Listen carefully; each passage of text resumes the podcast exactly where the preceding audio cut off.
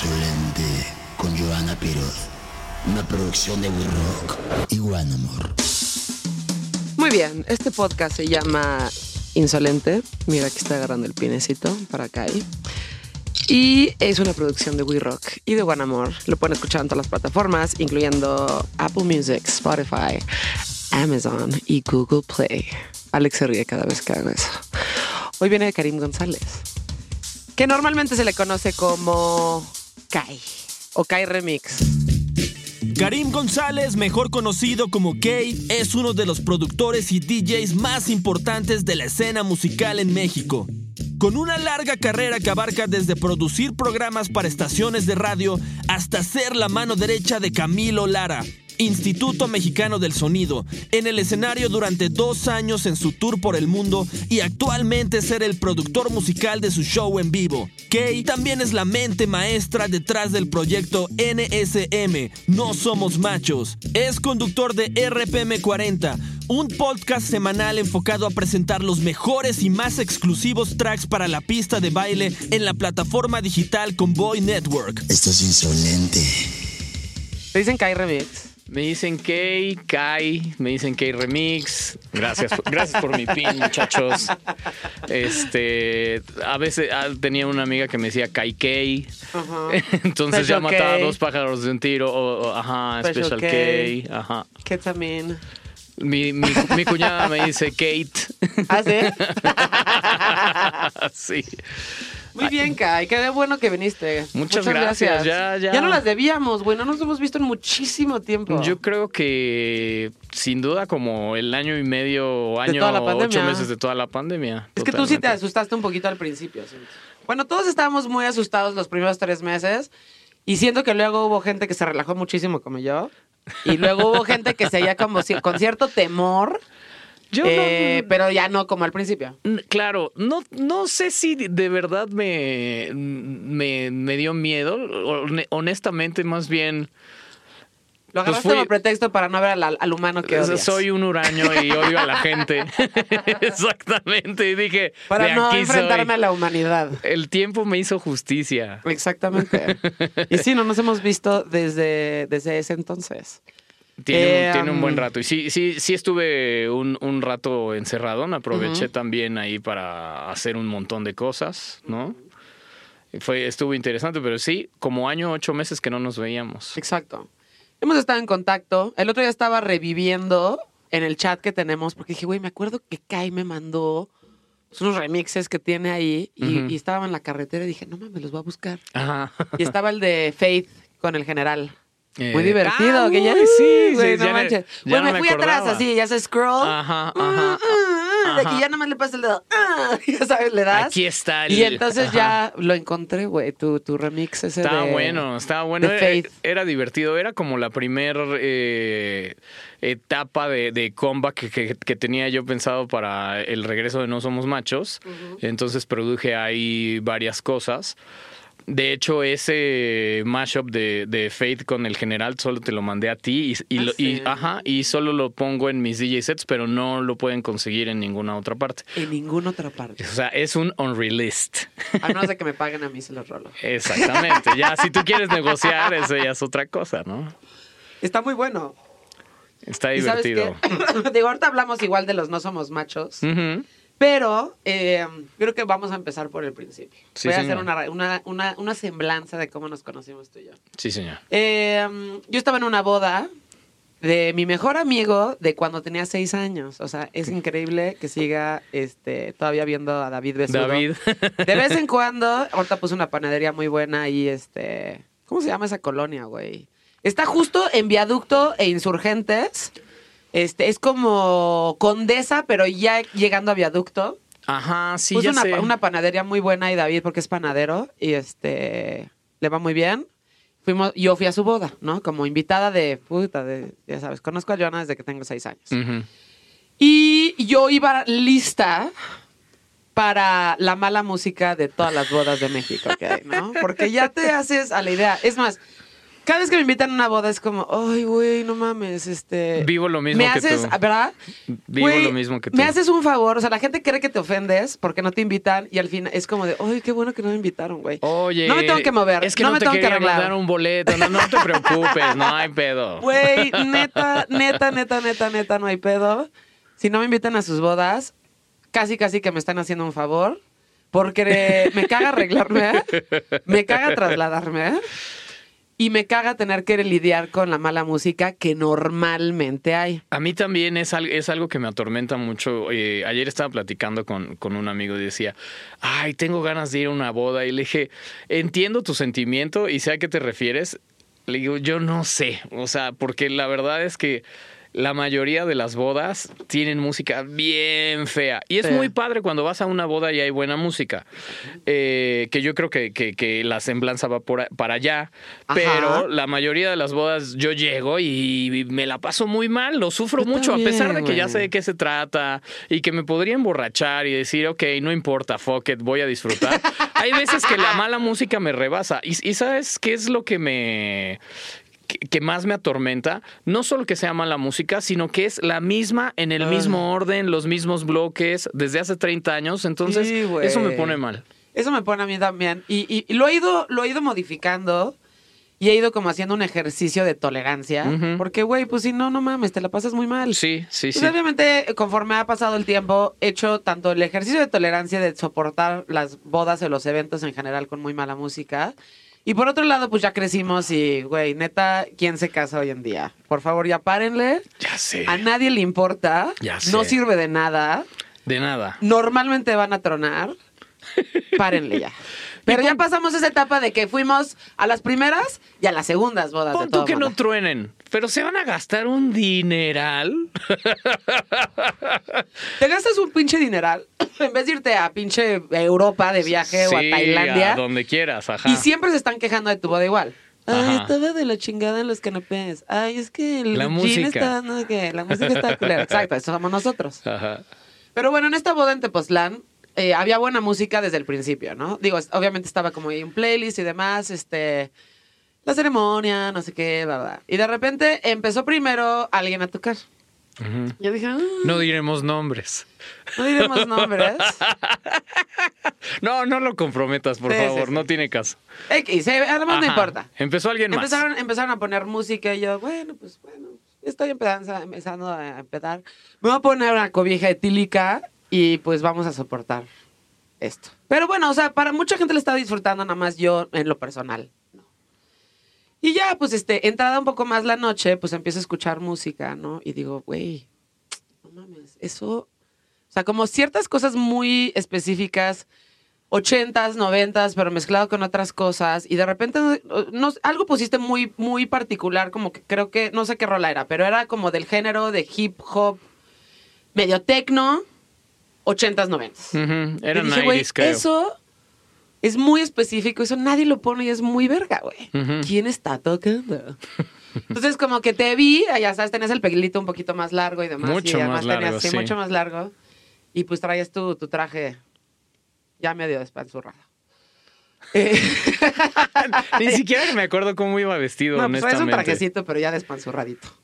y este, Órale. y dije, güey, me voy a acercar, pero voy a tener este cuidado que tienes que tener con los DJs, porque si de entrada llegas, dicen, güey, ahí viene la pinche intensa, decirme de la música, ajá. no sé qué, no. Te dije, güey, le tengo que hacer con cuidado, porque ya como, de- como- yo no soy DJ, soy selector, pero sé lo que es estar atrás de unas, de unas tornamesas y decir, ay, ahí viene la pinche cansadora a decirme lo que quiere escuchar. Dije, güey, que no crea eso, más bien me voy a acercar y le voy a decir, y creo que te dije como, güey, muy bien, o sea, pusiste esto y esto, y la neta nadie pone esas madres. Muy bien, tú muy bien, te dije. Me ofreciste así. un mezcal también. ¿Quieres, quieres algo de tomar o algo así? Entonces Ay, qué ese- aventada, güey. No, no, no, yo, no, yo siento que fue más bien como parte amistoso, del, del approach de... Sí, de buen pedo.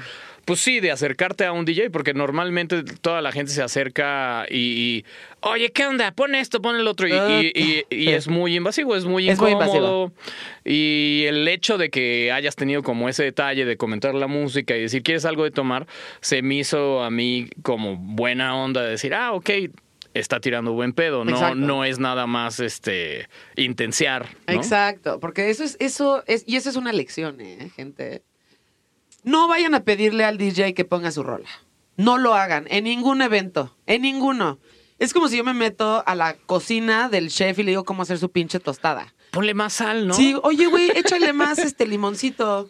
No, güey. O sea, si estás, si por lo menos es una persona profesional, ¿no? Claro, No le puedes ir a decir cómo tiene que ser su chamba. totalmente. Entonces puedes ir a hacer una sugerencia, puedes felicitar la música y hacer una sugerencia como, ah, aquí, fíjate su- que aquí, aquí, aquí vendría muy bien un Alice in Chains. Oye, Pero allá tú. Oye, yo estoy viendo que estás poniendo más o menos esto y creo que esto podría venir al caso en el Como momento que tú quieras, ajá. cuando tú quieras, ves si va o no va. Es, Con y mucha eso, educación. Y eso cambia todo- toda la perspectiva de las cosas, ¿eh? Porque... Como dicen los, los abuelitos en el pedir está el dar. Sí. Y muchas veces como DJ también te topas con ese tipo de situaciones. Si hay alguien que se acerca de- en buen pedo y que tiene un buen approach, que viene al caso y, y lo sabe pedir, dices, órale va. Y hay Sí. veces que dices, órale va, y la gente dice, ay, ¿me estás dando el avión? No, sí, es en serio. Ah, ese también me ha tocado. Ay, ¿me estás dando el avión? No, estoy chambeando. Claro. Y ahorita estoy viendo cómo empato este pedo. Entonces, pues, ya, ya te escuché. Chido, chido, güey. Llégale. Ajá. Entonces, como que creo que te caí bien. Y yo ya me fui a echar desmadre. Me dijo, ahorita nos echamos una cuba y platicamos. Y ya te sentaste, güey, y no mames, nos quedamos platicando de música. Puta, yo creo que Toda la noche. toda la noche. Hubo un momento en donde sí regresaste, como que era el va y ven, ¿no? Este, y hubo un momento que sí regresaste. Este, pero básicamente nos echamos cubas y hablamos de música toda la noche. Sí, señor. ¿no? Y güey, nos hicimos amigos como en chinga, ¿no? El siguiente fin de semana, después de la boda, era tu cumpleaños. Ah, huevo, sí, cierto. Y este y me invitaste a tu cumpleaños en tu casa, Sí, que era muy un- chiquito. Un, cumpleaños de súper petit comité. Este estaban un, un par de amigos tuyos, eh, un par que eran cuatro personas, tú, yo. Estábamos echando el póker. Exacto. Nos reímos mucho, la pasamos muy bien. Pues sí, tú, tú, tú ahora. estaba poniendo discos, Tú ¿no? estabas poniendo la música. Y, y de ahí para el real, o sea, de ahí Sí. como que la música fue lo que nos Sí, unió. Lo que, lo que nos unió. Sí. La música fue lo Tú que nos terminaste unió. poni- haciendo la programación de música en mi boda. Exactamente. Qué bonito, ¿no? Sí, muy bueno. Pero sí, sí, definitivamente tu, tu relación, o sea, nuestra relación de amistad fue totalmente por medio de la música. O sea, como que es muy difícil encontrar. Y no me quiero sonar mamona, y aunque sea una mamona, pues me vale madres. Pero sí, güey, fue como, es muy difícil encontrar una persona que digas, no mames, tienes muy buen gusto musical, cabrón. O sea, le estás dando donde tiene que estar y es un híbrido entre muy buen gusto, pero también divertido, este, una serie de elementos ahí. Ahora tú, tú y tienes, este, y te presumo mucho, ¿eh? Te Muchas presumo mucho con, con la, con la gente. Ahorita hablamos de tu boda y. de bodas en donde sí ha habido muy buena música. Eh, se me fue el patín. Que me presumes con la gente. Te presumo mucho con la gente y lo que tú tienes, digo, además de un excelente gusto musical, porque sí lo tienes, es que pues sí, güey, tienes una habilidad fuera de control para mezclar la música, ¿no? O sea, sí, sí encuentras como estos, pues estos momentitos. De hecho, tienes uno, no me acuerdo cómo se llama esto que sacaste, que justo lo hicimos, o sea, lo vimos en mi casa antes de la pandemia, claramente. No, Tú y yo nos juntamos que una vez cada seis meses a escuchar música y a callarnos el hocico y a, a compartir música. Ajá. Eso es lo que hacemos. Sí, sí, sí. En una de esas veces que tú viniste a mi casa, eh, traías un mixtape, porque así se le dice, Sí, sí, sí. ¿no? No es un tape, pero sí. Y hiciste cuánta, cu- eran 40 minutos de tantas rolas que nada más tenías como 15 segundos de cada una en ellas. Eh, Había, ajá, eran como 45 minutos, eran más de 400 canciones en, en- en ese tiempo, o sea, en- que abarcan ese, ese, ese tiempo, ese timeline. Y hay canciones que duran un segundo, hay No canciones que, que duran un segundo y las puedes identificar además, ¿no? Qué locura, Este, güey. sí, hay canciones que duran tres, hay canciones que duran 10 o 15, o sea, va cambiando, pero todas se van enganchando una tras otra de una manera muy específica, Sí, que no son necesariamente cortes arbitrarios, o hay unas Ah, que son mezcladas, hay otras que... Es muy particular, entonces sí, como la manera en la que encuentro o hago eh, conexiones con la música es muy particular. Sí, está cabrón, o sea, y dijeras, bueno, pues Lucay se quiere lucir poniendo este beat. No, dos segundos. O sea, como que realmente lo, se ve que lo haces por el placer de machar las cosas. Ajá. No para presumir y para que digan, miren, güey, este, soy DJ y mezclo, ¿no? No, esa pieza es, incluso yo considero que es como un una pieza eh, artística de, Sí. de, de- de- alguna forma. Que, que va, te, te va llevando de la mano, que te cuenta una historia, que obviamente abarca también una época. Cuando yo produje eso, eh, fue el- ese, ese- esa pieza salió en 2014, pues de era como toda la música que me representaba desde que había nacido hasta el 2014. Ok. Eh, y era, escribí un texto que decía que era como si, si- ¿ves cuando dicen que te mueres y pasa tu vida enfrente de ti antes de que te vayas a la chingada? Es eso, son esos Es 45 eso en música, ¿no?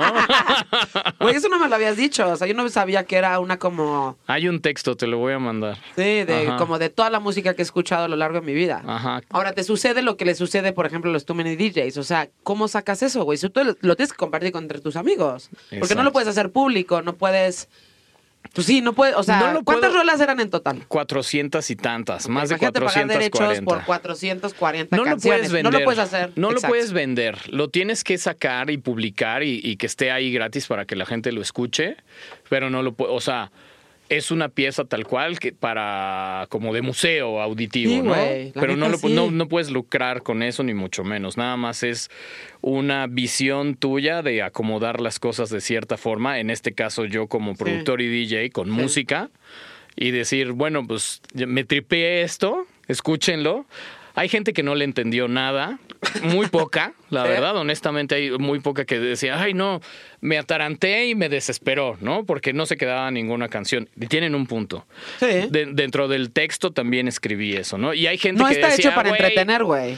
es, es una locura, me llevó a todas partes, me enganché, no pude dejar de escucharlo hasta que acabó, terminé rocheado, Sí, que sí, es la mayoría de, de las personas, pero pues como cualquier tipo de, de- de obra artística, eh, a- eh, le pega individualmente distinto a cada quien, ¿no? Sí. Sí, sí, sí. Y es como tu carta de presentación. Creo que fue algo muy personal porque no lo puedes distribuir, no lo puedes vender. Este, no puedes hacer mucho con eso, pero es como un trabajo individual ahí artístico para ti, para la gente que te conoce. Este, sí, que es una representación de tu vida y es una representación exacta de lo que sabes hacer. Ajá. Que es, a ver, güey, mucha gente también dice, güey, es, ay, es facilísimo mezclar o fuera de la pedal de la mezcla que yo creo que lo aprendes. Eh, lo más, más, más difícil, y por ejemplo, eso también los- lo tienen muy pocas personas, pero pongamos como ejemplo los Too Many DJs. O sea, todo lo que te ponen dices, no mames. Está Hasta las cosas comerciales dices, no mames, está verguísima. Está esto. bueno, claro. Está bueno, es de buena calidad, lo saben mezclar muy bien. O sea, el, el pedo de la biblioteca o la discoteca que tenga cada quien habla mucho de la personalidad de alguien Claro. y habla mucho de la cultura musical de una persona. Por supuesto. Entonces, tú y yo somos de esas personas que, pues desafortunada y afortunadamente, la neta no podemos tener muchas conversaciones que nos encanten. O sea, no Ajá. podemos crear una conexión real con alguien si no tenemos estas conversaciones. Sí, ¿No sí, crees? sí, definitivamente. Justo estaba platicando ayer con, con un amigo, eh, que otro de mis amigos, porque en, en el programa que tengo, pongo, la mayoría de la música que pongo es música que, que no es comercial o que no conocen o que no es lo que está en el mainstream o no es lo que eh, ponen los editores de los playlists de Spotify o de Apple Music, no es lo que se promociona, más bien en mi programa ponemos a los underdogs y a los que nadie conoce y, el- y los que están abajo del radar. Y es un programa que le va muy bien y que es muy divertido. Entonces, eh, pasa lo mismo con los DJ sets y platicaba con esta persona que mis amigos me decían, lo, lo, lo chingón de tus DJ sets es que pones a bailar a la gente Sí. con música que no conocen y están como locos con música que nunca han escuchado. Sí, y sí, eh, tiene que ver esto que dices con la cultura musical y también lo de los hits que mencionabas es... Si tú puedes hacer bailar a la gente con música que no conoce y, y que se la estén pasando brutal, en el momento que tú claves un hit, si de por sí ya los tienes arriba, se van a volver locos, van a enloquecer. O sea, eso va a ser como la estocada final. ¡Ah! ¿Sabes? Sí, sí, sí, Entonces, la música es contexto, es timing, es cultura, eh, ¿sabes? Y, y- y el trabajo de un DJ y de un buen DJ es acomodar las cosas para, para poder tr- transmitir eso. Y un DJ con cultura musical es mucho más divertido porque creo que la parte más padre de la música es eh, cómo cada que conoces algo nuevo te va sorprendiendo y, y vas eh, liberando una pinche sensación en tu cerebro de un rush especial, como... Mucha gente lo compara que co- como cuando se mete en una tacha, que es una emoción. No sé, yo no, yo en lo personal, y lo digo sin pena, eh, ni, ni por persinado, en nada, nunca he probado una tacha. Pero Sí. la gente dice empezó que... para de que le dice tachas. Como que las tachas ya fueron en los noventas. O los sí molly o como le quieran Ahora decir. es como, exa- exacto, están como... Ahorita MDMA, hablamos de eso, pero están todos divididos. Y ahora sí, como que lo más cercano a, a lo que era la tacha en los noventas, hoy es sí es MDMA. Porque si en este momento te metes una tacha, te la pasas fatal. O sea, te da un pinche paro cardíaco. Dicen que es Solo te da ansiedad. Pura basura. Es una basura, no se metan tachas. supongamos- busquen, buscan Molly y busquen MDMA. Que no dije tacha. Ajá. Supongamos que no dije tacha y es. Pero la sensación que te genera una canción cuando te. Cuando la conoces por primera vez y te engancha es exactamente la misma a- a- al M. Entonces, Sí. eh, pues imagínate que eso te tenga, que, que te esté pasando todo el tiempo con nuevas canciones. Cuando lo está poniendo un DJ y estás en una fiesta y estás con tus amigos y estás bailando y estás ligando, es algo increíble. Sí. Entonces, Sí, sí, sí. hacerlo bien y, y que te toque, eh, y no estoy hablando de mí, o sea, a mí me han tocado muchísimas fiestas donde hay DJs espectaculares y me estoy volviendo loco, con música que no conozco. Y cuando meten algo que sí conozco, Verga, me emociono el quíntuple. Entonces es muy padre eso. Es muy padre, sí, este. Qué cabrón tener control de eso, qué cabrón, este. Pues eso, güey. O sea, a mí, a mí, te digo que te presumo mucho porque digo, güey, la neta, sí, sí, no me voy a casar nunca. No como tú que te casaste dos veces. nunca lo voy a hacer. Pero si en algún momento lo hiciera, definitivamente serías el, el DJ de. Muchas gracias. El Sería- DJ de mi boda. sería un Que me dio mucha risa. me estaba acordando el otro día, güey, que en tu boda. O sea, tú y yo platicamos y yo te hice toda la curaduría musical de, de, de- de todo lo que era antes de llegar a, a los Abrir DJs. pista, ajá. Abrir pista. Entonces, este, de hecho tuvimos varias juntas, ¿no? Yo te dije, a ver, este es mi primer approach. Tú me dijiste, todo bien menos este y esta. Ajá. Y yo pondría ahí este y esta porque es importante para mí y para Claudia, ¿no? Ahora le va, entonces ya como que cuadré los tiempos, este, lo puse no sé qué, no sé qué, este, y, y ya como que fue la música que, que sonó en tu boda. Que fue un hitazo, además. ¿Ah, Toda la gente estaba feliz. Sí, Ah, qué bueno. sí, sí. Qué bueno saberlo, fíjate. Eh, y luego se subió un DJ que me parece que era súper fan tuyo. Sí. Súper, súper, súper fan tuyo. Y como que, y lo hacía bastante bien. Este, entonces dijiste, güey, pues a güey, a huevo. Porque además, pues de ahí venían otras cosas. Se terminaba temprano para todo esto. ¿no? Ajá.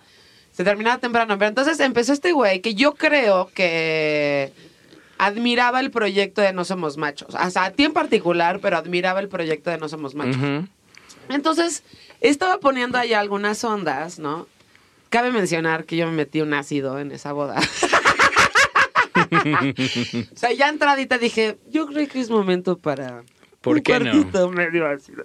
¿Cómo no? Muy bien. Entonces, en lo que me estaba zurrando de risa, eh, pero entonces este güey, con la influencia de ustedes dos, empieza a tocar como un Fatboy Slim y como que algo en mi cabeza hizo clic. Y estaba Pato Watson ahí con su esposa. Ajá. Y voy a amarrar navajas, claramente. ¡Qué joya!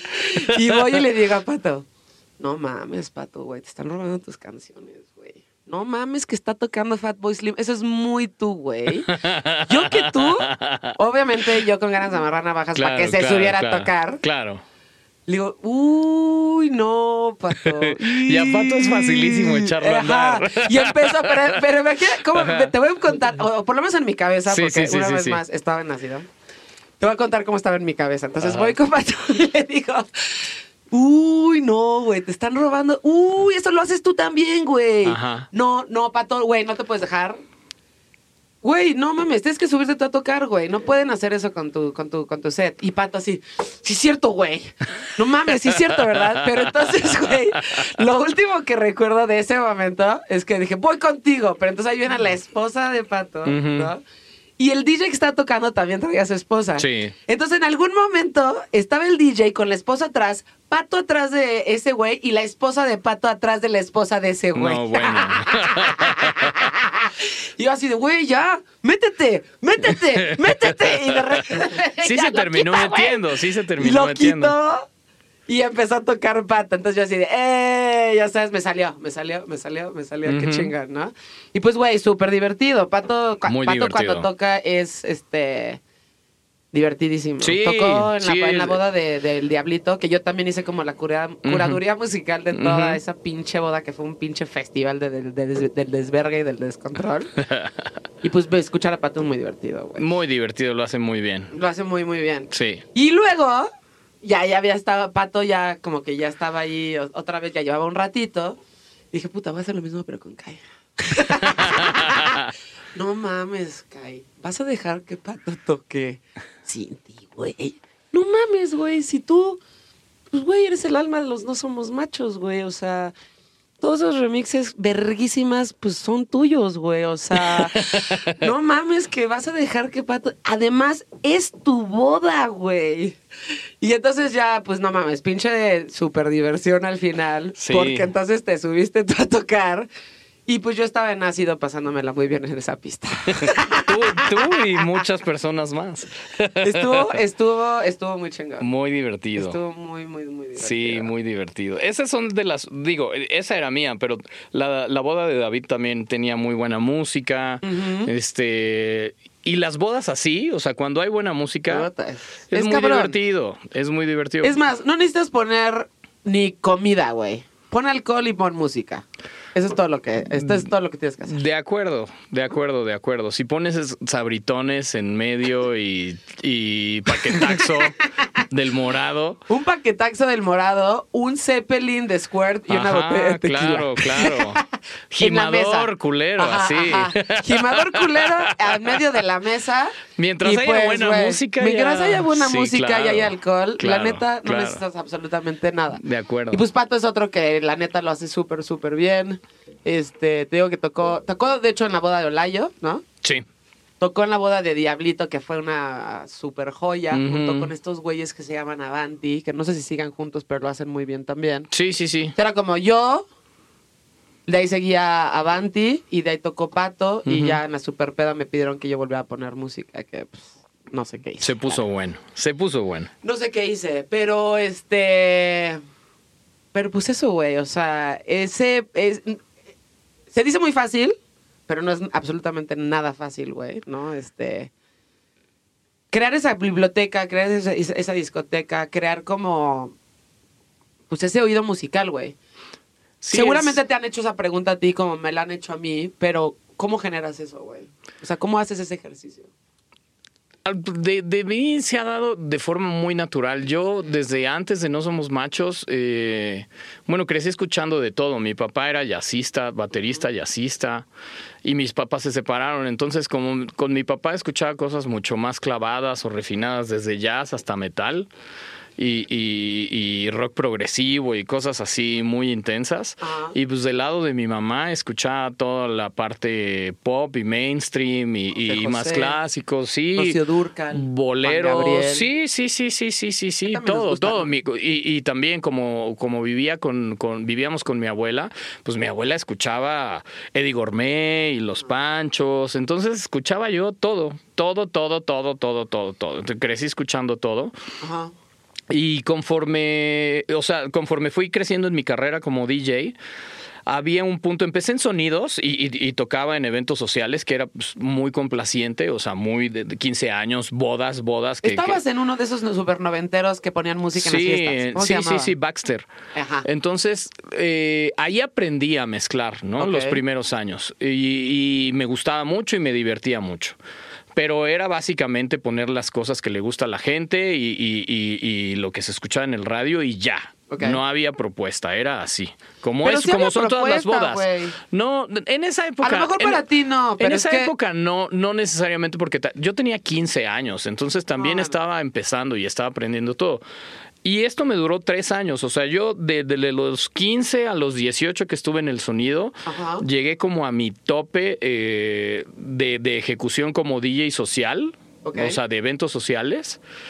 Y ya no quería más, ya estaba yo harto de poner siempre lo mismo en el mismo orden, con Que los sí, mismos hueva, bloques, lo mismo que lo mismo que, que estábamos diciendo al principio de ahorita, Sí. que es como el, el- lo, lo que pasa en las bodas siempre. Que es la llevaba yo que tres huevo años tienes que poner para con- que la gente sí baile. Ajá, La con neta. esa rutina. Sí. Y la gente, y la gente no le gusta salir de su zona de confort. Más en México, más en la ciudad. Entonces llegué a un punto en el que dije, ya no quiero hacer esto más. También mi interés era radio, entonces metí un proyecto de radio, me puse a, a- a- me quedé en radio, ahí metí un proyecto a WFM, Martín Hernández estaba de director en esa época, Ajá. le gustó, me contrató y dejé la- las mezclas un, un- un par de años y me volví, productor de radio. Y ahí, en, en ese proyecto, en el 98, 97, 98, La mi, buena época, mi propuesta para Martín Hernández era eh, producir bloques de música mezclada que contrapusieran todos los géneros, rock, electrónico, hip hop, pop, este, que no fueran los viernes, como eran todos los programas de música mezclada en el radio, que fueran durante toda la semana, que no duraran una hora, que duraran 15 minutos. Este, o sea, era como el core de lo que después se convirtió en la evolución en No Somos Machos. Pero yo Sí. ya desde morro me gustaba ver qué pasaba si mezclaba eh, single bilingual de los Pet Shop Boys con, con Prendes Méndez de Control Machete, ¿no? Entonces ese tipo de cosas a Martín Hernández le llamaron mucho la atención Ajá. y dijo, güey, órale, va, vamos a empezar a hacer eso. Entonces desde ahí se dio de forma muy natural el, el tener este tipo de sensibilidad para decir, pues toda la música está chida, todos los géneros son divertidos. ¿Por qué tengo que hacer un bloque de hip hop? ¿Por qué tengo que hacer un bloque de pop? ¿Por qué no puedo hacer más bien una mezcolanza de todo contra todo y que se lo pasen bien? Entonces, siempre se ha dado como de una forma muy natural. Sí. ¿Cuánto tiempo estuviste en W? Del 97 como al 99, 2000. Ah, o sea, poquito, güey. Poquito, sí, tres años. Pero te tocó como la super muy buena época de. O sea, Me tocó la... ya era como. Era una buena época de radio. Sí, México, me- o sea. pues me tocó ahí, era también enemigos acérrimos WFM y Radioactivo y se Ay, tira. güey. Eh, Justo ahorita estaba hablando con el productor, Ajá, con Alex. ajá. ¿Cómo es esa actitud de rivalidad entre estaciones o rivalidad entre proyectos era musicales? súper tonto es súper noventero, Es súper tonto, Es lo más sí. noventero del mundo el nosotros somos RMX y tú eres Ibero, fuck you. O sea, es, muy noventero es pensar eso, güey. Es súper tonto. No, deja tú lo noventero, sí. es tonto. ¿Sabes? No tiene ningún caso, no Ay, tiene sí, ningún sentido. Sí, o sea, son rivalidades inventadas en tu cabeza, ¿no? a nadie le importa. Cada quien tiene algo que aportar. ¿Y por qué vas a Qué ser bueno sea- qué bueno si, que se ha si te puedes eso, llevar chido, no? Qué O bueno sea, que se ha quitado eso, porque sí, justo esa rivalidad de, o sea, tipo nosotros, We Rock, ¿no? Pues, güey, a nosotros nos encantaría hacer algo con Convoy y colaborar. De hecho, esa es Claro. nuestra actitud con cualquier cosa que se acerque, güey. Claro. O sea, quieres ayuda, quieres colaborar, quieres que te ayudemos a hacer algo. En los noventas era como, no, estaciones opuestas, este, rivales, este, tú qué, tu banda. Y justo, he, he platicado con muchas personas que han venido a este, a este podcast y hemos coincidido en lo mismo. La, la evolución de, de la música en general, este... Por ejemplo, por ponerte algo más, mucho más concreto, la comunidad del hip hop. Y del rap en México. Antes era, güey, puta, si el cartel de Santa se veía con la banda Bastón en un pinche festival, en una de esas agarraron a vergazos. Hoy hay más, hay más colaboraciones Claro. en general Sí. de todos los artistas en la comunidad de hip hop en México que nunca, ¿no? Claro. Este. Creo que ese es un muy buen ejemplo. O sea, como toda la comunidad del hip hop y de rap en México está haciendo como cosas bien chingonas. Y justo esa, esa colaboración, esa fusión, esas, esas, este, ya sabes, los featurings y demás, Sí. han hecho que tengamos a gente como en Fantasy o como Alemán o Claro. este güeyes muy, muy, muy brillantes y muy cabrones porque hemos, a- hemos aprendido que colaborar es mejor que pelearte. Por supuesto, y si te das cuenta, o sea, desde el viéndolo desde el foco del hip hop, ninguna rivalidad ha traído nada bueno, ¿no? O sea, eh, Tupac y, ah, sí. y- el East Coast y- y el West Coast, ¿no? Que ahí se Exactamente. nos murió Biggie y Tupac. Y al final terminó en eso, ¿no? Dices, bueno, y, y- y- nadie la tenía más grande de los dos, nadie demostró nada, los dos están enterrados, perdimos todos. Todos perdimos. Porque ya no sacaron más música, ¿sabes? O sea, no tiene ningún caso ese tipo de, de- de situaciones de rivalidad, a mí me parecen un poco absurdas, pero también es parte de la evolución y uno va creciendo y todo eso, pero sí, o sea, yo cuando estaba en el radio, que, que, que, que- era lo que decías, pues sí había esta rivalidad entre los de WFM y los de. Radioactivo, ¿no? Que ahora todos somos amigos, ¿no? Y que, y que- Exacto. y- y Ahora que sí estamos- bueno, yo estoy no en sé. Convoy, No sé yo. yo estoy en Convoy y en esa época estaba en WFM, entonces podríamos decir que en esa época Olayo y yo éramos enemigos y pues ahora no. Exacto. Ahora No, pues trabajamos ahora, juntos. Ahora, ahora trabajan juntos. Eres parte de Convoy, que la neta Convoy tiene pues, contenidos bien chingones, Sí. güey. Lo hacen bastante bien. Sí, sí, sí. Este, hay muchas voces ahí que valen mucho la pena y que están bien padres y pues creo que les va bastante bien, güey. ¿no? Ahí va, ahí va. Sí, van muy bien. Y sí, o sea, justo estas pinches rivalidades pendejas. ah, Todavía creo que se acabaron cuando acabó el radio en México como lo conocíamos. Ajá. Que creo que yo fui la colita. Y esa es la última parte que. Ya la última parte tampoco es que yo dijera, ay, qué orgullosa me siento de eso. Pero me tocó una, todavía una muy buena época. Eh, sí, claro. Y, güey, era justo la escuela por, de la gente que ya había estado ahí, o sea, como en esta parte de la, la- que tú, en donde tú estabas, esta rivalidad tan estúpida mental como de eh, eso, ¿no? O sea, de, no, nosotros somos RMX y tipo, todo el tiempo se peleaban con Máxima en Guadalajara, que era como, ¿por qué, güey? O sea, ¿por, qué tirarle mierda, güey? ¿Por qué le tiras mierda cuando puedes colaborar y cuando puedes ayudar? Y todos los ciudadanos y todo Guadalajara se puede beneficiar de esa colaboración. Claro, pero claro. no, a huevo la tienes que armar de pedo. A huevo le tienes que buscarte un enemigo común como nuestro pinche presidente, ¿no? Búscate un enemigo común, tírale mierda y a lo mejor pisando a los demás eres un poco más grande, pero en realidad no. Jamás, yo creo que jamás va a pasar eso. Eh, tirar hate no te trae nada benéfico en ningún punto. Este, entonces, eso de, de- de pisar a los demás para crecer, para mí es algo un poco absurdo, es retrógrada y no funciona, ¿sabes? Y no, no funciona para nada. Ahora que estabas hablando de cuando estabas chavito, tienes como recuerdos muy claros de haber estado, no sé, por ejemplo, ¿no? Este. Estos viajes en carretera que todos tuvimos en nuestra infancia, ¿no? ¿Qué escuchabas? O sea, cuando viajabas en carretera hay como rolas recurrentes o momentos recurrentes o artistas recurrentes que hayas dicho, a huevo, yo escuchaba esto, mi papá escuchaba esto en particular, esta canción era muy repetitiva. Mi- O- con mis, abue- mu- mis abuelos escuchaban mucho flamenco y escuchaban mucho Paco de Lucía y todas esas cosas, ¿no? Este, mi papá, una época, pues como, como era baterista con los hermanos Toussaint, Ah, sí. tenía, ajá, eh, tenía también su época de puro Spyro Gyra y John Patitucci y así. Pero pues, bien cosas clavado, no, güey. cosas muy clavadas, güey. Entonces yo crecí escuchando eso y luego al güey le entró su onda del, del, del hard rock y entonces era este Guns N' Roses, eh, pu- puro puñal metal, Guns N' Roses, eh, Warrant, este, eh, Poison, eh, Bon Jovi, eh, Motley Crue. Motley Crue, todo eso. Sí. Y luego le entró la onda eh, progresiva y, güey, bueno, no me decía güey, pero supongamos que me decía güey. Ok. Ahorita estoy escuchando Dream Theater, entonces llegaba yo de vacaciones a ver a mi papá y sí, no, clavadísimo. Bueno, y me ponía un concierto de, también, de- de ¿eh? Dream Theater en Japón, en vivo, y lo veíamos diario y analizábamos todo. Este, además me gustaba, ¿no? O sea, yo te, estaba muy morro. Sí.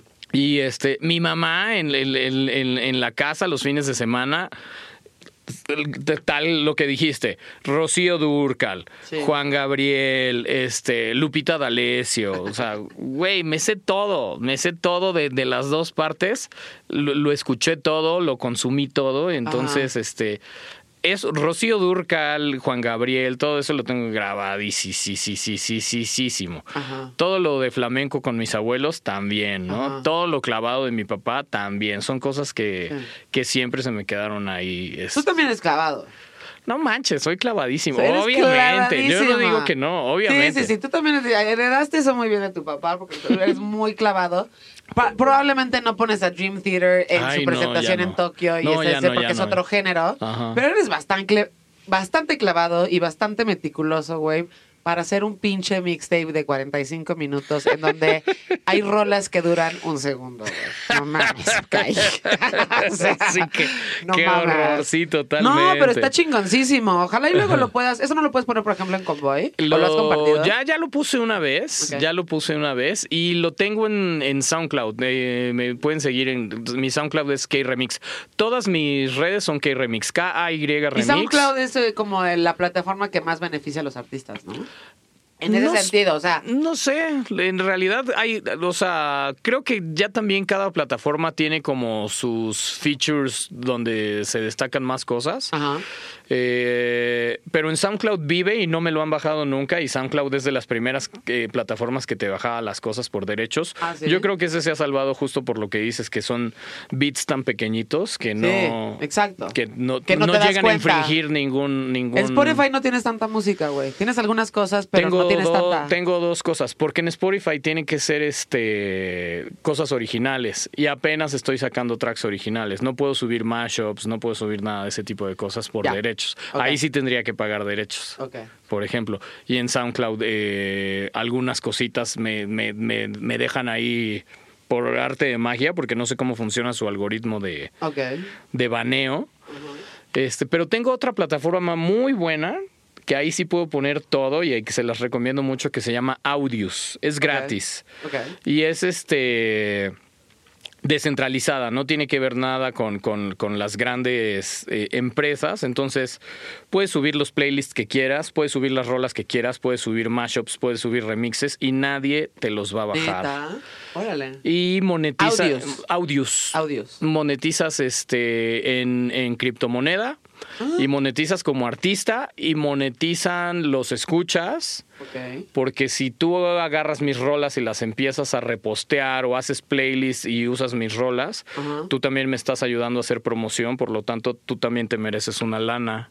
Órale. entonces también como chingón, escucha, tú, tú también monetizas. Está muy bueno. Audios, se los recomiendo. Y ahí tengo playlists que no tengo en Spotify o en ninguna otra plataforma. Ahí tengo tracks que no tengo en, en ninguna otra plataforma. También Mm. tengo Bandcamp. Ahí pueden comprar muchos mashups. Ahí pueden comprar este mixtape. Este mixtape está en Bandcamp. Y lo puedes comprar. Y lo puedes comprar si quieres, como, como la pieza de, de- de arte, De arte que es más, más, más o menos, o sea, va más por ahí más que como un mixtape, porque sí es un mixtape raro. Y tengo otros mixtapes. güey. Sí, sí es Sí, raro. Muy, raro. Muy bueno, muy raro. Ese es raro. Eh, empezaste, bueno, estabas en, estabas en radio, terminaste en 99 en radio. Este, ¿En qué momento entraste con el IMSS? Con el IMSS en 2006, eh, No Somos Machos arranca en 2005. Y al mismo tiempo estuviste con Camilo Lara, Sí. Que también sí, es, un, ah, es un DJ muy divertido, güey. Bueno, a Camilo lo conocí en WFM en el noventa y tantos. Ahí nos conocimos. Él, te- él tenía un programa y ahí nos veíamos en los pasillos, en Radio Pasillo tal cual. Luego, eh, en, en 2005 arranca No Somos Machos y de ser al- un proyecto con dos fiestas, en la, el- en la segunda fiesta ya nos habían contratado para tocar en el que ahora se conoce como el Corona Capital, que en esa época se llamaba Corona Music Fest. A ver, cuenta esa historia. Tú y Pato, o sea, Yo, yo tocaba como toca No Somos Machos, o como más bien como he tocado siempre, Siempre, en el 2005 en el lobby del Hotel W. Conseguí, conseguí ese, ese, de- gig. ese gig. Después de muchos años de, de- de haberme salido como DJ de sonido, dije, no voy a volver a tocar hasta que no toque lo que yo quiera, no lo que la gente quiera, hasta que yo haga mi propuesta. Y hasta 2005 hice fiestas aisladas ahí durante mucho ti- tiempo, pero, o sea, tocaba una vez al año, dos, como Kay se llamaba Kay pone su música. Entonces era PSM, que es NSM PSM. te encantan los pinches acrónimos. Ajá. Y este. Luego conseguí este gig del Hotel W, empecé a tocar así eh, una vez a la semana, les gustaba muchísimo, había mucha gente del extranjero, obviamente. Ajá. Me reencontré con Pato en, en- en ese año, en 2005, y me dijo, ¿qué estás haciendo? Le dije, pues estoy tocando en el lobby del Hotel W, él tocaba en un lugar, tocaba house en un lugar que se llamaba Cafeína en la Condesa. Me dice, ¿qué estás tocando? Y le dije, todo. Todo. ¿Cómo, cómo todo? Pues sí, pongo Queen y luego pongo Daft Punk y luego pongo Paul Oakenfold y luego pongo Soulwax y luego pongo, Sí, sí, sí. no sé, lo que sea, ¿no? Este, Tupac. Pero ¿cómo? ¿Cómo? O sea, no entiendo. Sí. Le dije, pues mejor ve a ver y, ves, ¿no? Y escuchas. Entonces me fue a escuchar al Hotel W y me dijo, güey, está chingoncísimo lo que estás haciendo. Yo no sé mezclar así. Sí, Pero- me- Pato mezcla como... Pato es más de un solo género y Pato, y Pato sí es más, Pato es más jausero, Pato, le más gusta más la música disco, sí. la música Ajá. electrónica. Y mezcla muy bien, pero sí es un estilo muy diferente. Es muy diferente. Sí. Entonces me dijo, yo no sé mezclar, hagamos algo juntos, yo no sé mezclar así, pero lo que podemos hacer es que tú mezcles y yo escracheo y te hago efectos y todo. Y le dije, ah, órale, y me encanta. música también, ¿no? O sea, había aportaciones ahí musicales de Pato. Después, Sí, después, en las primeras fiestas era yo haciendo los DJ sets y Pato escrachando. Y sí ponía cosas, o sea, sí le decía, a ver, ponte esta rola. ¿no? Sí, sí, sí, sí, sí. ¿Qué pongo? Pues ponte esta, ¿no? Y este, y luego ya, obviamente, eh, pues, Pato es un muy buen disc jockey, agarró el pedo de cómo hacer Sí. ese tipo de, de enganches y, y como que entendió y descifró y ya mezclábamos los dos. Ya. Pero entonces tuvimos dos fiestas eh, y en la segunda fiesta se acercaron a nosotros, este, uno, ya no me acuerdo quién era, alguien de H.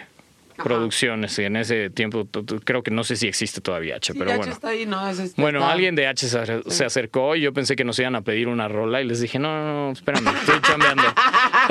Me dijo, no, no, no, no te quiero pedir nada. No te quiero pedir nada, más bien qu- quiero ver si les interesa tocar en un festival.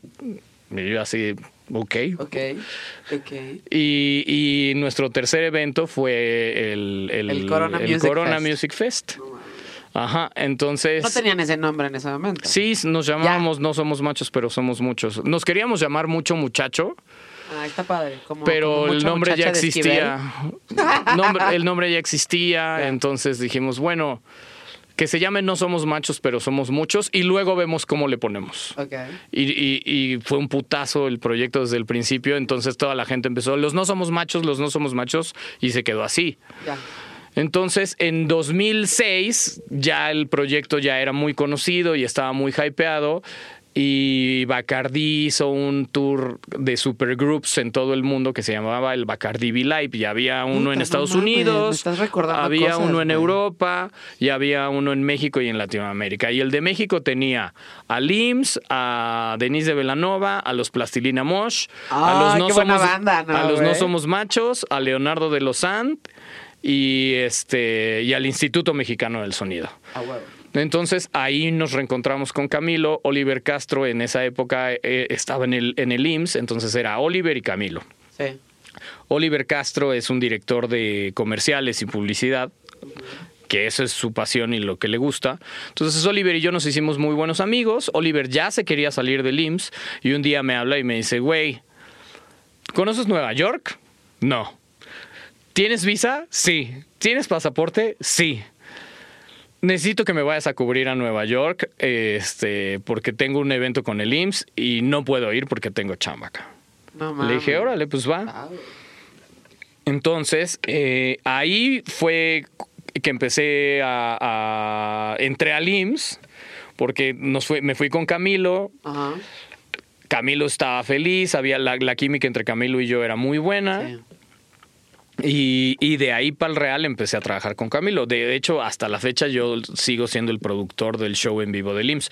Ya no estoy con ellos en vivo, Sí. pero todas las versiones de Camilo para su show en vivo son producidas por mí y son diferentes a las del disco. Claro. Entonces ahí en 2006 empecé con Camilo. Y este y no somos machos fue como un proyecto que siguió Paralelo. paralelo, a, Al al IMSS, exactamente. Ya.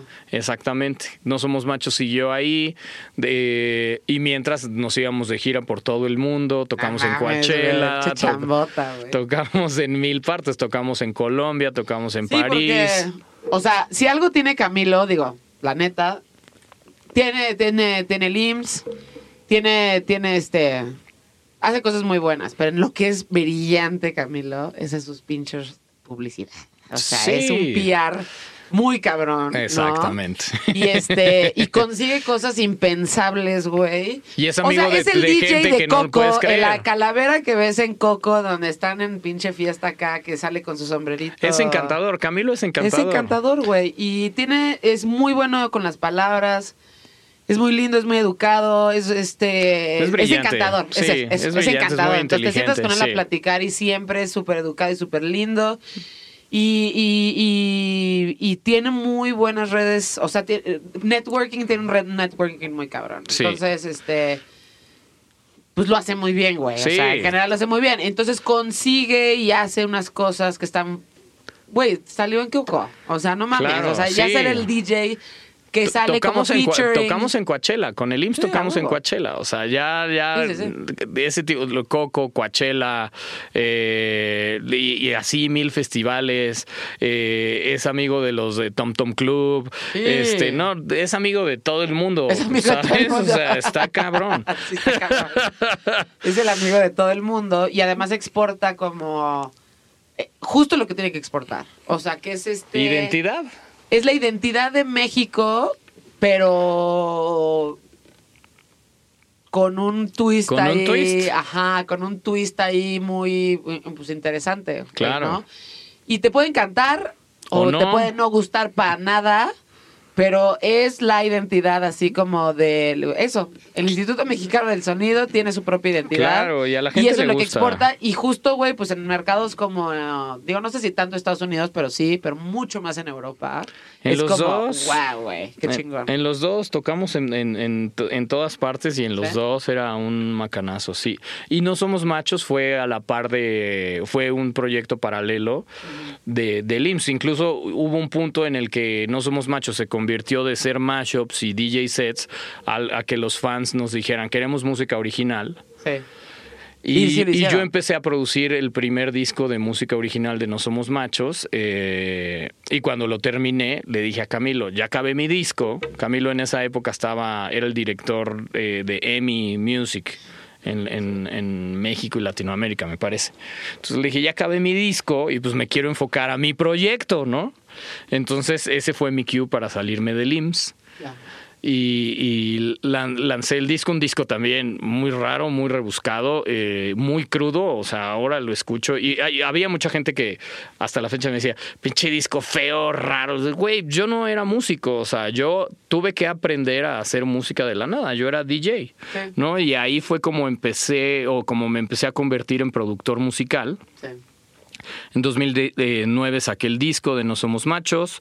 Fue mi salida del IMSS en, el show, en activo ahí, y me quedé solo como productor del show en vivo.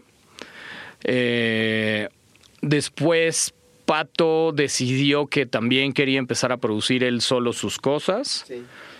Y, y nos separamos, ahí nos separamos de No Somos Machos no fue un hace rato. tanto, ¿no? ¿Cuántos años fue eso? Pues eso fue como en 2013, no por ¿cómo ahí. se acuerda de los pinches años, este, Kai? Yo diría como, hace un chingo. Pues 2000 2013 es un rato. Sí, pero te acuerdas de O sea, los años, o sea, sí. de todo me has dicho años, pues. Sí, sí, sí. Ajá. Este, por ahí por 2012, 2013, luego yo empecé un proyecto de techno que se llama Wagoner. Claro. Eh, en 2017 Pato me, me convoca, me invita a cenar a su casa y me dice, oye, estaría chingón que regresáramos. eh, de- con No Somos Machos y- Claro. y, Pato le quería dar un enfoque más de música house y electrónica. Ya no, él ya no quería, ya- pero no quiero cumbias y no quiero mashups, sino que Ah, dije, pues, bueno, pues órale, ok. Le, di, le, le dimos esa oportunidad y no jaló, no jaló. Sacamos una rola nueva, hicimos... los mashups y la cumbia son la verga. O sea, Hicimos, no un- hicimos, hicimos varios festivales. Sí, claro. ¿Cómo? Hicimos varios festivales. ah, eh, eh, inauguramos el pabellón Cuervo con Giorgio Moroder. Tocamos Claro, en el. EDC. Tocamos en, en el Pal Norte. Nunca toca- le abrieron a los, a los Too Many DJs. Güey, muchísimas veces Sí. éramos amigos, nos conocimos, Exacto. chupábamos juntos. Exactamente. Sí, Yo me acuerdo sí, sí. una vez eh, en lo que hoy, bueno, pues, en lo que era el Salón Cuervo en algún momento. Sí, sí, claro. No, la primera vez que tocaron en México los trajo Diego Jiménez, Fue- según yo. Toca, sí, Y tocamos. fue en lo que era en el en centro. el MX. en el- Primero fuimos al Ajá, MX Beat esa. en Guadalajara. Ajá. Y ahí le abríamos a Solwax, luego Ajá. había otro DJ y, y luego era Too Many DJs. Exacto. Entonces, a- le abrimos a Solwax, entra Solwax y cuando se baja este, de tocar Solwax, le hablan a Diego y le dicen, no queremos que nos abra el otro morro, queremos que nos abran estos güeyes otra vez. Entonces quitaron No al DJ que estaba, quitaron al DJ que estaba para abrirle a Too Many DJs y nos dijeron, van ustedes. No quieren estos güeyes Qué que abran nadie más que ustedes. ¿no? Entonces, onda ese- o sea, digo, su- sí, pero no, pero se le rompió su corazón. Sí. su- yo seguramente.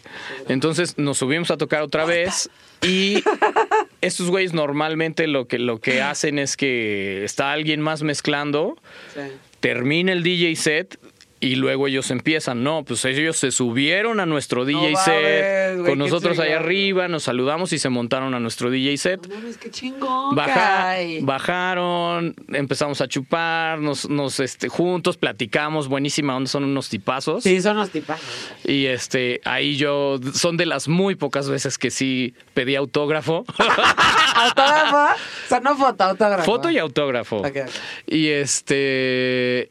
Y de ahí, pues ya le abrimos eh, y, y tocamos en, en varias fiestas juntos después, en México también. De hecho, si tú ves un documental de los Too Many DJs de, de Soulwax, cuando están en México, Sí, eh, sale el promo en la camioneta Sí, y dices, sí, no somos machos y Soulwax, no sé qué. Ahí sale. Sí, sí, me acuerdo. Este, Pero justo eso, porque recuerdo que ese lugar que era, el- la- hoy no sé cómo se llama, en el momento era el Salón Cuervo, ahí ya los traía Diego Jiménez. Sí, sí, sí, sí. Y este, y les abrieron a ustedes, me parece. Y dije, no mames, está bien riquísima este pedo, güey. Y Sí. luego empezaron los Too Many DJs. Y lo que me voló también la cabeza era el apoyo visual de estos güeyes, ¿no? O sea, era como de las primeras veces en México en donde, o sea, antes neta no pasaba. Hoy ya es como impensable tener un show sin que tengas como el pedo del apoyo visual y las Claro. pinches pantallas Show, y todo show. el show, show, show, como, como lo conocemos hoy en día que ya, güey, a huevo tienes que traer pantallas y a huevo tienes que traer visuales. Sí, ya las puras tornas no, no es suficiente. Exacto. Este. Y el pedo del apoyo visual de los Too Many DJs, que era una fábrica. Entonces en la fábrica había como dos lines, o sea, como dos líneas. Iban saliendo los viniles y los viniles iban como formados. Sí, sí, sí. y sí, se sí. iban, y de repente se derretían los viniles y se mezclaban. Y todo lo que iba saliendo de la máquina, güey, iba entonces, era la portada de. No sé, por ejemplo, el que Kill 'Em de. Metallica con no sé qué. Y justo era lo que estabas escuchando. Dije, güey, está verguísima este pedo. No puedo de la puta diversión Es, que es estoy muy, haciendo en este es muy emocionante, sí, es muy Está emocionante. Es muy No, emocionante. Sí, sí, sí. ¿Y ustedes estuvieron con ellos? Estuvimos con ellos varias veces y, y nos tocó colaborar con un montón de gente. Este. Después de Wagoner, que fue mi proyecto de techno, te digo que Pato me dijo que regresáramos, le dimos este enfoque como más electrónico y más de house. Sacamos un sencillo, tocamos en varios festivales y no jaló. No jaló, no jaló para nada y, y llegó Convoy Sí. a la ecuación. Entonces, Olayo le dijo a Pato que si quería hacer un programa de... Tenía un espacio que se llamaba Ah. Revolución por Minuto, Ya, ya, que era para presentar los viniles que llegaban a las tiendas de discos este, cada semana. Y, ah, pues acaba de llegar el- la nueva edición del Violator de Depeche Mode, cómprenselo. Este, está aquí y ponías una rola, ¿no? En vinil. Entonces me dijo Pato, oye, pues fíjate que me ofreció Layo esto y estaba pensando si en lugar de ser yo lo hacemos como no somos machos. Le dije, sí, claro, ok, fine. Le digo, pero ¿no crees que es un desperdicio tener a No Somos Machos en un en una plataforma, una plataforma. para decir, llegó el, el Aquí estamos, pero no queremos el tocar. nuevo de los Beastie Boys. Llegó el nuevo de los Beastie Boys a la Roma Records. Sí. Cuesta 400 pesos. Eh, hay 10 limitada. copias, corran por él. Hay, y hay- pones hay una rola. transparente y negro. Claro, o sea, yo decía, ¿para qué quieres tener a los no somos machos para decir que Que no llegó vas a explotar y que no al llegó? 100, claro. Y me dice, pero entonces, ¿qué? ¿Qué le digo? Pues, güey, mejor dile que si no le interesa que estemos ahí, podemos, po- sí podemos poner eso que quiere que pongamos, si quieren, pero también podemos poner nuestros viniles personales que nadie tiene, ediciones Claro. limitadas, podemos poner mixtapes, podemos Claro. poner nuestros remixes, podemos po- este, poner mashups, podemos hacer un montón de cosas. Claro. Ah, pues le voy a decir, órale. Entonces ya va, le dice Olayo, Olayo le parece una gran idea y arrancamos el programa. Eh, y al programa le empieza a ir muy bien. Era de una hora nada más los martes. Eh, lo pasaron a los miércoles y duraba dos horas. Hay un punto en el que eh, en el 2010, esto fue en 2019. 2018, perdón. Entonces, en 2017, que no jaló No Somos Machos, agarramos el programa y, y otra vez empezó como a subir el proyecto gracias al programa. Sí. Y le dije a Pato, deberíamos regresar Claro. otra vez, este, pero con el core de No Somos Machos. Otra vez mashups, otra vez ver qué onda. Eso es lo que le gusta a la gente. Es que no hay pierde, güey. Nadie lo hace como Sí, nosotros. la neta sí. hay No que intentarlo. O sea, Es- no, es- no le busques donde no hay. Claro. Haz lo que ya Claro, sabes que ahí está. Claro. y, que- y además que sí gusta y que es divertido. y Claro. además hace mucho tiempo nadie hace mashups. Le digo, es un muy buen momento. Y la verdad es que Pato no le llamó la atención. Sí. No quiso y se salió del proyecto. Se salió del programa también. Ajá. Yo me quedé con el programa. Con el proyecto. Con el proyecto también, porque ya habíamos ab- anunciado que salíamos y, y pues yo ya yo no me iba a echar para atrás. Entonces seguí con el programa, seguí con el proyecto, empecé a lanzar un buen de mashups. eh, como no somos machos, pero ya en Pero tú solitario. solito, sí. Produje un show en vivo con visuales y mashups y todo, que lo estrené en el 2019 en, en las islas de la UNAM, en un festival, que yo Chingón. cerraba el festival, como no somos machos, estuvo muy chingón. Luego llegó la pandemia y pues ya no pude seguir tocando va- con ese concepto de show. Pero como Kay también a la par, o sea, además de No Somos Machos, como Kay empecé a hacer muchos mixtapes conceptuales, diferentes todos. Empecé a hacer muchos remixes. eh, el programa de dos horas creció a tres. Ahora estoy güey. con Eric Martino, además compartiendo el espacio. Es uno de los programas más escuchados en Convoy. Eh, saqué mi cuenta de Audios, que es la que les contaba hace rato, que ha crecido muchísimo. Este, es una plataforma que lleva dos años y ya estoy entre los power users de, de la plataforma. Tengo Mira casi nada. 15 mil seguidores eh, de- en, en todo el mundo. Entonces va muy bien, estoy generando muchas cosas, estoy, haciendo playlists que, también... mm, con cosas de mi catálogo personal que no van a encontrar en ninguna parte. Eh, remixes, mashups, mixtapes, tracks originales. Bueno, empecé a hacer cumbia de nuevo. Pero ya ¿Empezaste yo solo, cumbia? ya yo solo y como Kay, además. Entonces acabo de sacar una rola hace un par de meses con un chavito de Nuevo Laredo, Tamaulipas, que se llama Zambi. Tiene 20 años de edad. Este, yo tengo 44, entonces estoy haciendo música con un morro de 20. Estamos haciendo cumbia electrónica, está muy divertido. Estamos a punto de sacar otra rola de cumbia en menos de un mes. Eh, resulta que se me da muy bien la cumbia. entonces, No, lo que creo que se te da muy bien, digo, obviamente ya lo sabes, ¿no? Pero que probablemente lo tengas que tener como pum, así es. O sea, eres un productor, güey. Eh, eh, eres un productor, Evolucioné no, sí. como productor O musical, sea, sí. o- o sea, obviamente tienes que agarrar como proyectos de los que te enamores y gente Claro.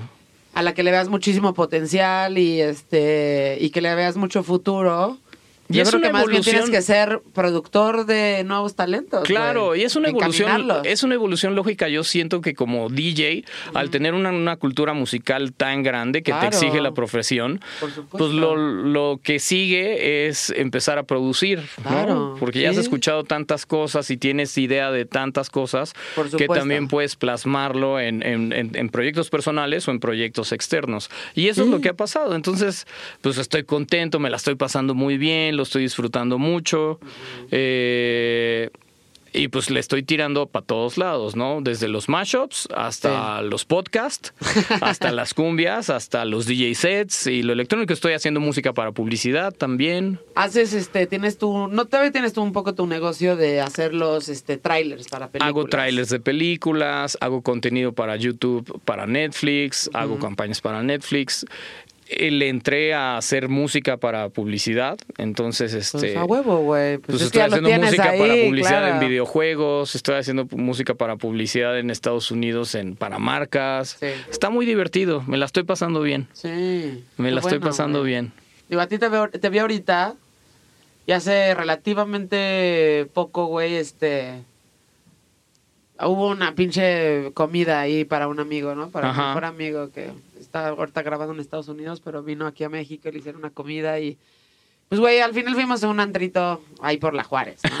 Ajá. Y de repente estoy acá, ya sabes, echándome mis cubas, me estoy pasando muy bien. La primera vez que como que salía un antro, no Sí, había sí, tanta sí. gente, pero había era un antro ya en forma. Sí, sí, sí, sí. sí. De repente volteo y va Pato a tocar y digo, no mames, es Pato, güey. Ajá. Y ya lo abracé y nos abrazamos como si neta hubieran pasado 10 años y hubiéramos sobrevivido.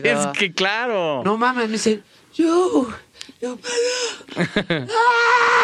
Sí, además sobrevivió al COVID, le dio COVID. Le dio COVID a ajá, Pato. y, y creo que le dio fuerte. Sí. Este, pero Estoy salió muy bien. ahora y tiene un lugar. Sí, sí, sí, sí, sí, supe, sí supe. Sí, sí, sí. Pero bueno, bueno, también estos año y, y pelos o dos años de pandemia sí se han sentido como mucho Sobre tiempo todo, bueno, más. sobre todo la- para la gente que se dedica al arte Claro. en general. Claro. O sea, músicos, pintores. Sí, O sea, todo, todo, lo que entró- englo- todo lo que engloba las artes, pues ha sido como mucho más difícil para ellos. Pero Claro. también siento que va a ser una. O sea, todavía no lo hemos visto al 100, Ujú. Aunque vamos a empezar a ver frutos de eso. Porque si algo hace un artista, un artista de verdad, ¿no? Es como recibir de este putazo, ¿no? Y trasladarlo al arte, güey. Claro. Y hacer Bueno, cosas a raíz hay- de la crisis. Hay güey. muchos artistas que aprovecharon la pandemia para sacar más cosas, ¿no? Eh, no, no se esperaron a que pasara. Y yo creo que eso es algo muy inteligente de ejecutar Sí. como, como artista. Te puedes detener a, a- a esperar a que las cosas regresen Nah. o puedes aprovechar lo que está no, no. pasando para generar más cosas. Que- Exacto. Que, que- que eso sería lo óptimo, ¿no? Cada quien que, ser, se mueva y lo traduzca como quiera.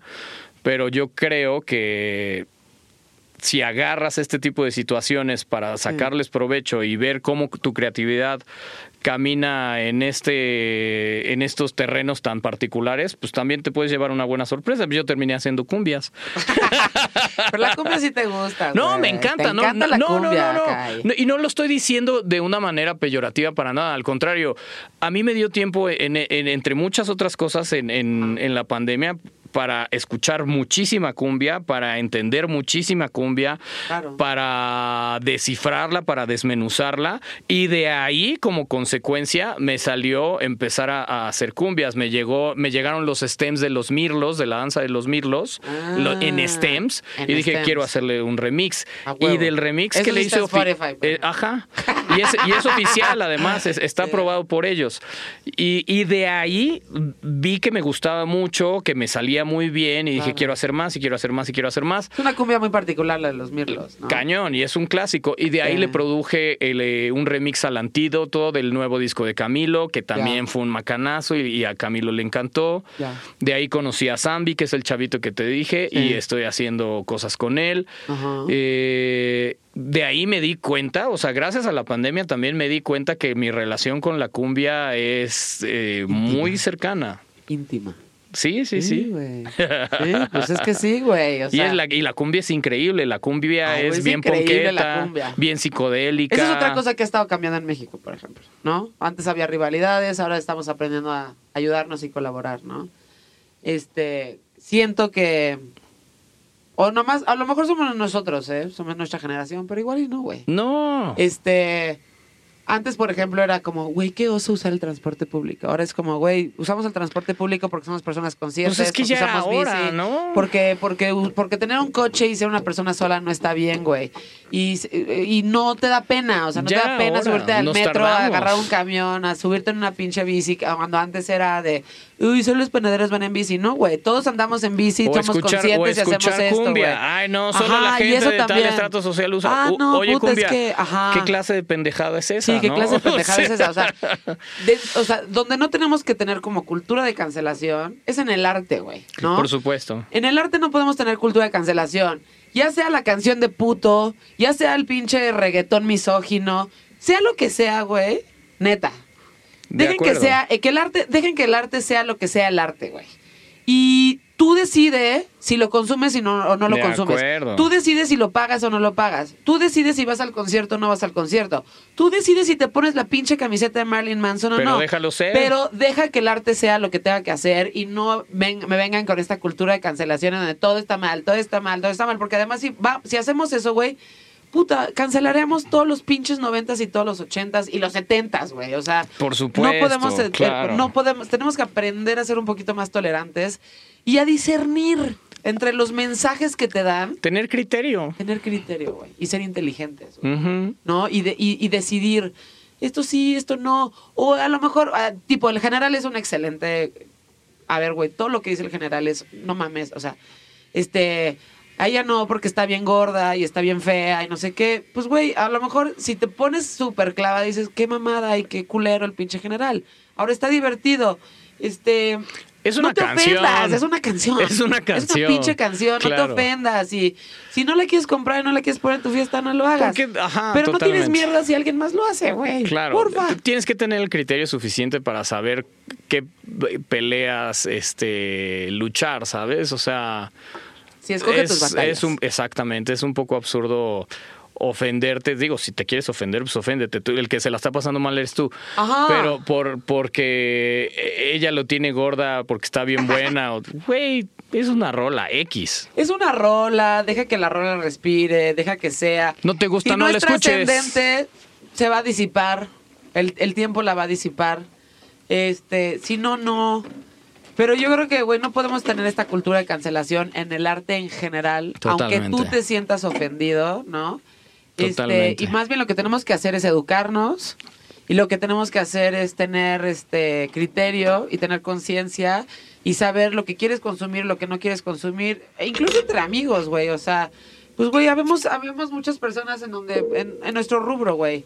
Muchos se cagan, otros no, otros somos amigos, otros ayudamos, otros colaboramos. Hay gente que dice, no, pues somos rivales y no podemos hacer nada. Vale se- verga.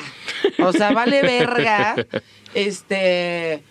Vamos a venir, vamos a sumar, vamos a hacer cosas chingonas. Si necesitas ayuda, aquí estoy. Y Totalmente. pues, güey, no vamos a estar con esta actitud de, de, de, no, tú no, porque eres así, o tú no. No, güey. O sea, que vamos a sumar, güey. Sí, ¿no? es, En mu- es- general. la verdad sí, es, es, es algo con lo que yo concuerdo 100%, este onda de tirar mala onda o tirar hate o criticar al otro, pues también hay que enfocarse en lo que está haciendo uno, los demás que, que manejen y hagan sus cosas como quieran y como puedan.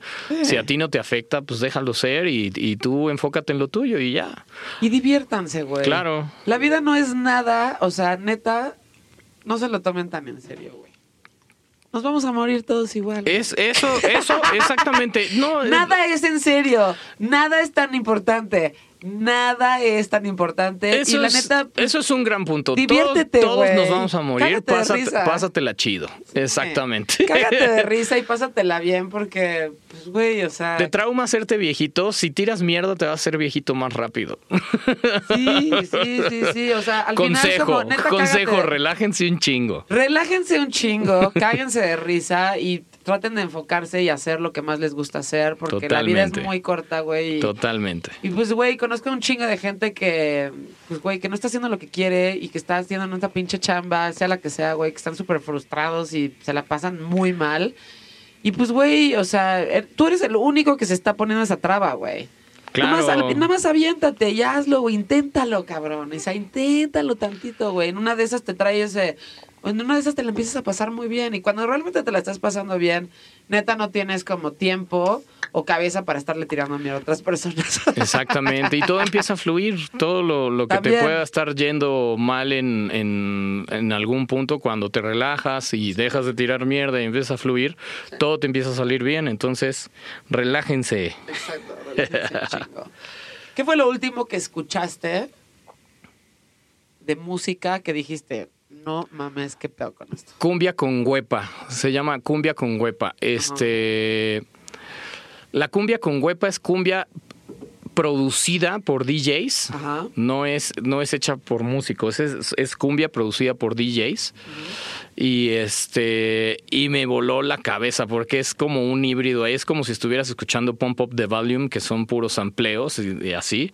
Pues esto es igual, es cumbia con loops de cumbia, con sampleos de cumbia, con voces de cumbia, sampleando cumbias viejas. O sea, pero no es una, no es, no es una banda ni una orquesta, son es un puros DJ sampleos. produciendo, es como Fatboy Slim que produce música electrónica. Este, pues Están esto es produciendo cumbias con sonidos, ajá. con sampleos. Ajá, De otras cumbias. La cumbia con huepa es lo último que escuché que dije, ¿qué es O sea, esto? así se llama el género, Ajá, cumbia con huepa. Cumbia con huepa. ¿Huepa Ajá. cómo se escribe? W-E-P-A.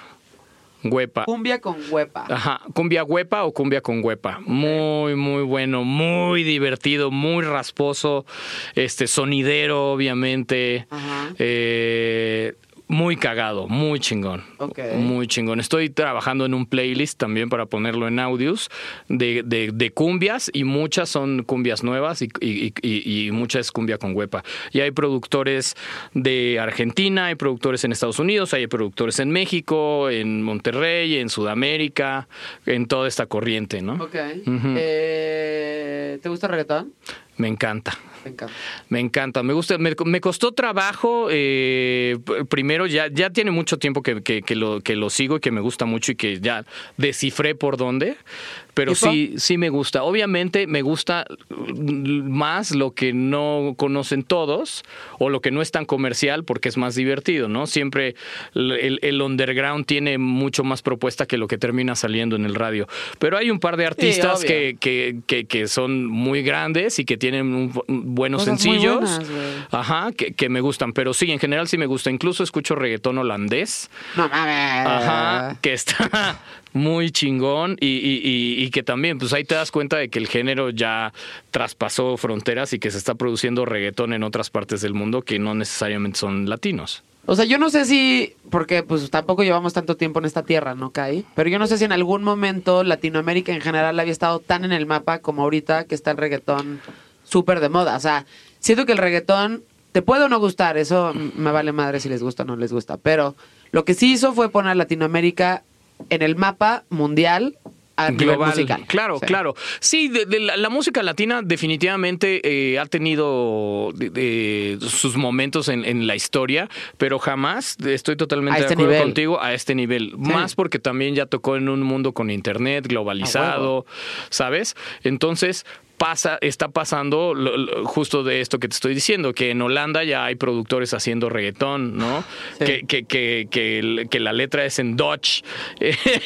Entonces. Lo más cercano a eso creo que fue Pérez Prado en Japón. Que a ti te regalé un disco de Pérez Prado, ¿no? Sí, lo tengo. Güey, compré, ahorita fui con un marchante que tengo ahí en el centro. Compré 18 de Pérez Prado. Buenísimo. Los tengo repetidos, no me importa. O sea, los, los, Buenísimo. tengo- los tengo que guardar porque no puedo creer que la gente los tenga ahí empolvándose. Ajá. Te voy a regalar otro porque Por favor, compré un por chingo así. favor. Dije, güey, Pérez Prado, avísame, Pérez Prado, Esquivel, avísame. Claro. Ayer abrimos el programa con, con, ¿Con Pérez Pérez, Prado? Prado. O sea, ahí Eh, tengo varios de Pérez Prado que te voy a rolar. Pero sí, o sea, el reggaetón ha sido la, la llave a, a que el mundo latino se convierta como en lo que está moviendo la música. Sí. Y, y no solo eso, sino que la- culturalmente también a México lo ha puesto, o, o a muchos países de Latinoamérica los ha puesto en el ojo de muchos extranjeros.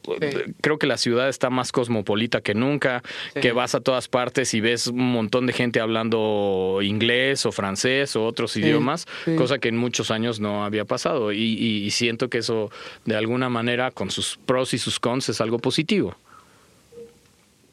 Definitivamente. O sea, siento que no podemos ser esas personas, sobre todo si te dedicas al arte en general, pero si te dedicas a la música en particular, no puedes ser definitivamente la persona que dice como, yo escucho todo menos reggaetón.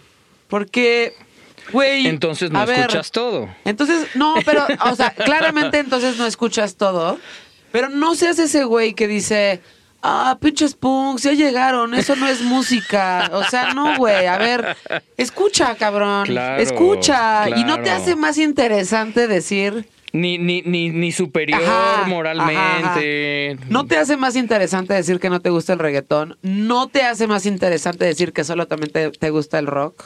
Claro. No te hace más interesante como tirarle mierda a lo que políticamente correcto es, es- es Ajá. tirarle mierda, ¿no? Sí, claro. Eh, siento que para hacer un género, o sea, evidentemente, como cuando, cuando empezó a surgir la electrónica a nivel masivo en México, Ajá. ¿no? Que venía de otros lados. Sí. Y que eventualmente se hizo aquí y surgieron grupos horrorosos como Moenia.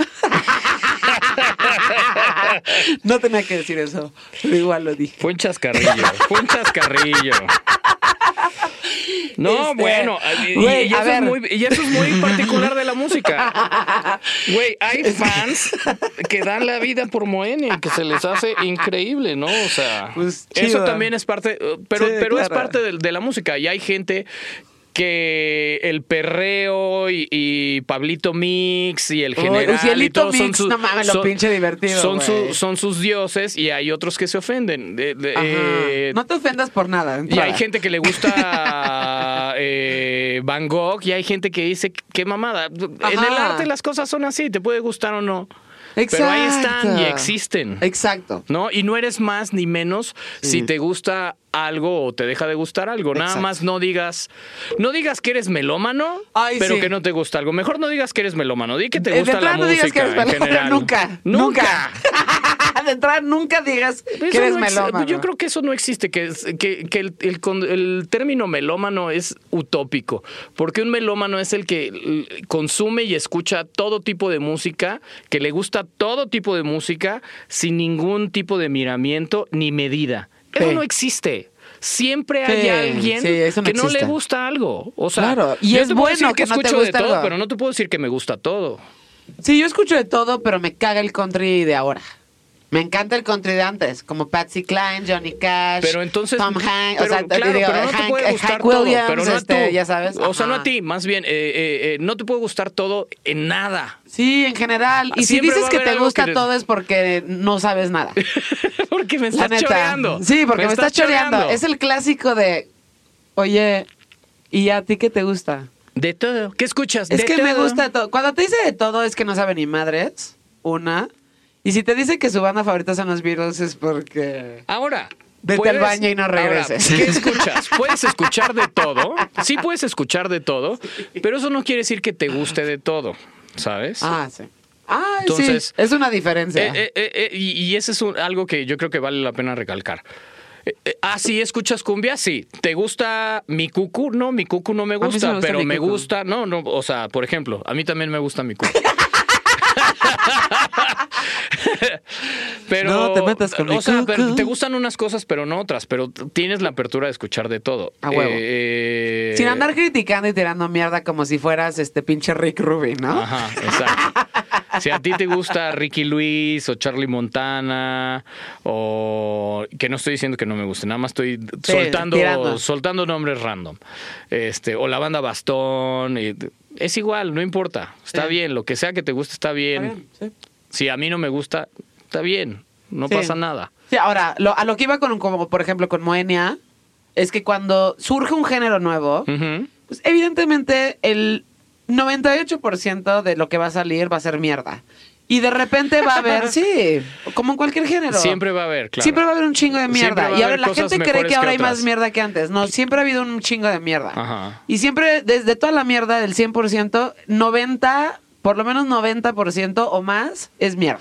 Es que hay que y tener luego en hay cuenta que es cosas muy industria. cabronas que pasan y dices, no mames, este- existe ese tangana. Hay que- claro, no, es- hay que tener en cuenta algo. La música como, como un chingo de negocios es una industria que lo que hace es este generar billete. Exacto. ¿No?